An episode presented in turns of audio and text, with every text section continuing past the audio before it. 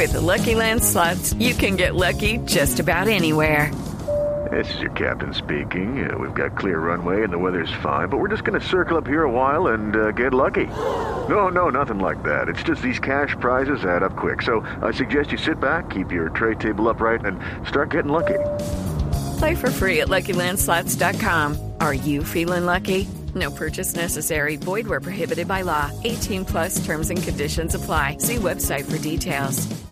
Hora de la mañana en Sala de Prensa Blue, domingo en la mañana, hablamos eh, de la mirada colombiana y sobre todo porque en medio de este cóctel terrible que se ha gestado, este caldo de cultivo terrible del conflicto del vecino país y, y de lo que implica para Colombia, ha surgido pues una tesis entre descabellada, entre asustadora y entre insólita, la de la posibilidad de una confrontación armada, una confrontación bélica entre Colombia y Venezuela, todo por cuenta de la búsqueda de ese enemigo que intenta crear el régimen de Maduro para tratar de buscar una salida. Saludamos a esta hora de la mañana a Rodrigo Pardo, colega, amigo de esta casa.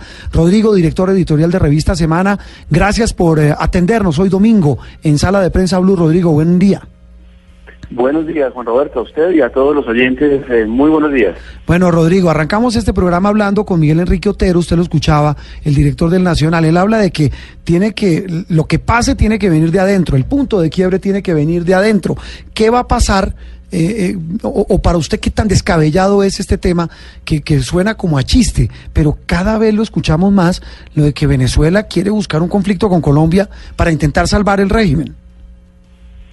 Sí, yo estoy de acuerdo, Juan Roberto, que es una hipótesis totalmente absurda, descabellada, los adjetivos que usted utilizó y podríamos alargar esa lista enormemente.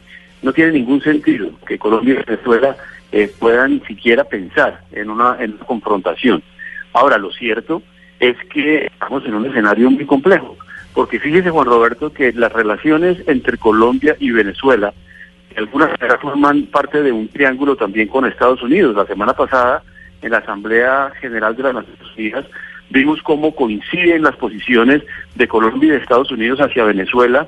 Ese viaje un poco eh, show que hizo el presidente Maduro a la Asamblea General fue para hablar contra Colombia y Venezuela, de manera que se está formando un triángulo ahí eh, muy peligroso que alimenta, digamos, una, una gran dificultad para Colombia porque formar parte de un triángulo con dos mandatarios tan radicales, tan eh, eh, heterodoxos, tan locos de alguna manera como son Trump y Maduro, pues es muy difícil para Colombia.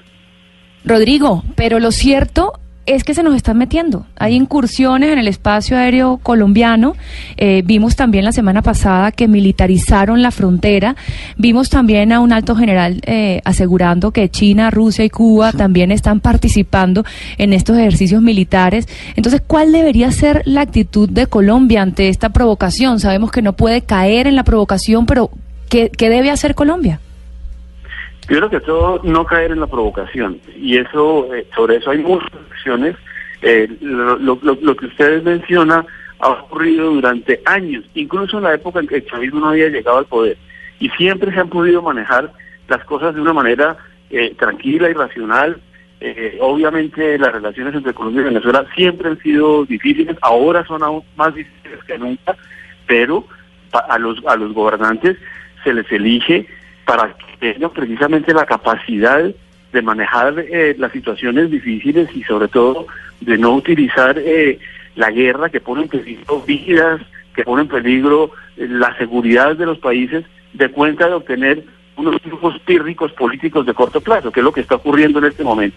Mm. Yo sé que el, el, eh, régimen de Venezuela es indefendible, es eh, una dictadura, es, es arbitrario, está haciéndole muchísimo daño a la gente en Venezuela. Estamos viendo a los venezolanos salir de Venezuela Sí. en unas cantidades que son inverosímiles y más de un país con la riqueza de Venezuela, pero eso no nos debe llevar a perder la cabeza fría y agravar la situación con actitudes que pueden propiciar actitudes bélicas a- en ambos lados de la frontera que, que terminarían generando pues una, una, una, situación en la que todo el mundo perdería aún más de lo que ya de por sí estamos perdiendo. Mm, y eso sin contar, Rodrigo, pues el tema de las diferencias de armamento y, la, es decir, Venezuela está quebrado, lo sabemos, pero, pero tienen aviones, tienen tanques, tienen eh, lanzamisiles, nosotros realmente no los tenemos. Una situación eh, difícil e y de incertidumbre pensar siquiera, como usted lo dice, en ese absurdo escenario de una confrontación.